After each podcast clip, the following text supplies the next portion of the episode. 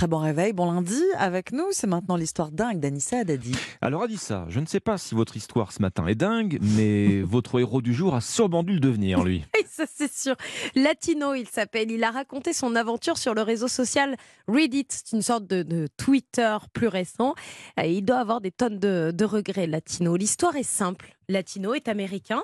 Et il se rend, comme chaque semaine, comme chaque dimanche, à la déchetterie pour jeter ses ordures. En arrivant, il remarque la présence de six palettes sur lesquelles des dizaines de cartons contiennent des cartes magiques. Des cartes.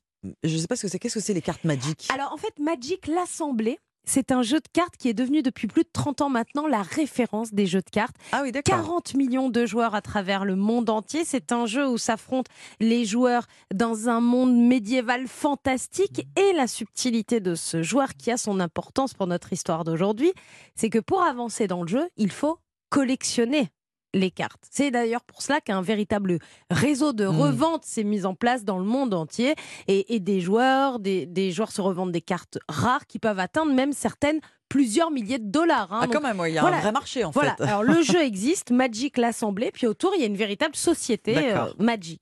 Alors maintenant que vous savez ce que sont les cartes Magic, revenons donc à notre histoire de ce matin.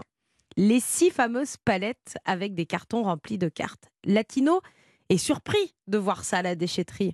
Qu'est-ce qu'il fait? Il Hmm. s'emballe pas lui. Il prend les palettes en photo et il les publie sur le réseau social Reddit, qui est une sorte de Twitter. D'accord.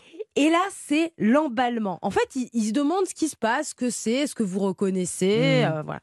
Beaucoup de réactions, des surprises, puis l'évolution. Parce que les gens ne sont pas que surpris, ils vont év- évaluer ces cartes. D'accord. Et le nombre de boîtes, la valeur totale est estimée à 100 000 à 250 000 dollars Effectivement, ouais. pour ces six palettes.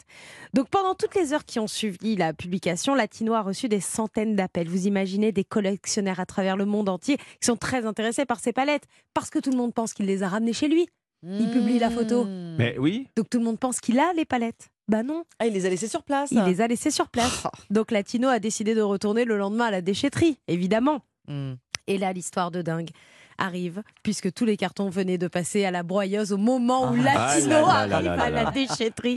Latino a pu récupérer quelques petites Ouais. cartes, une petite dizaine de cartes rescapées de la, de la- de la broyeuse qui était juste à côté de la machine, quelques-unes seulement, et il a déclaré Je vais les garder, je ne vais pas les vendre, je vais essayer de ne plus penser à cette histoire pour ne pas me gâcher la vie, je vais vite retourner au travail. mais quand vous ça. parlez de palettes, c'est des palettes qu'on trimballe avec un transpalette. Oui, voilà, c'est Donc ça. en fait, euh, ça pèse son poids. Bah, il, il aurait, il aurait pu il- les vider, Il prendre fallait pas qu'il vienne avec son appareil photo, il fallait qu'il vienne avec son transpalette. C'est ça. Exactement, Et ou pour, alors euh, carton par carton, il chargeait sa voiture, il les ramenait chez lui. De toute façon, ces cartons de Ouais. cartes allaient à la poubelle. Donc Oui. il avait le droit de les récupérer. Bah non, il a été trop honnête, que voulez-vous? Ça paye pas. lui. elles auraient trouvé preneur.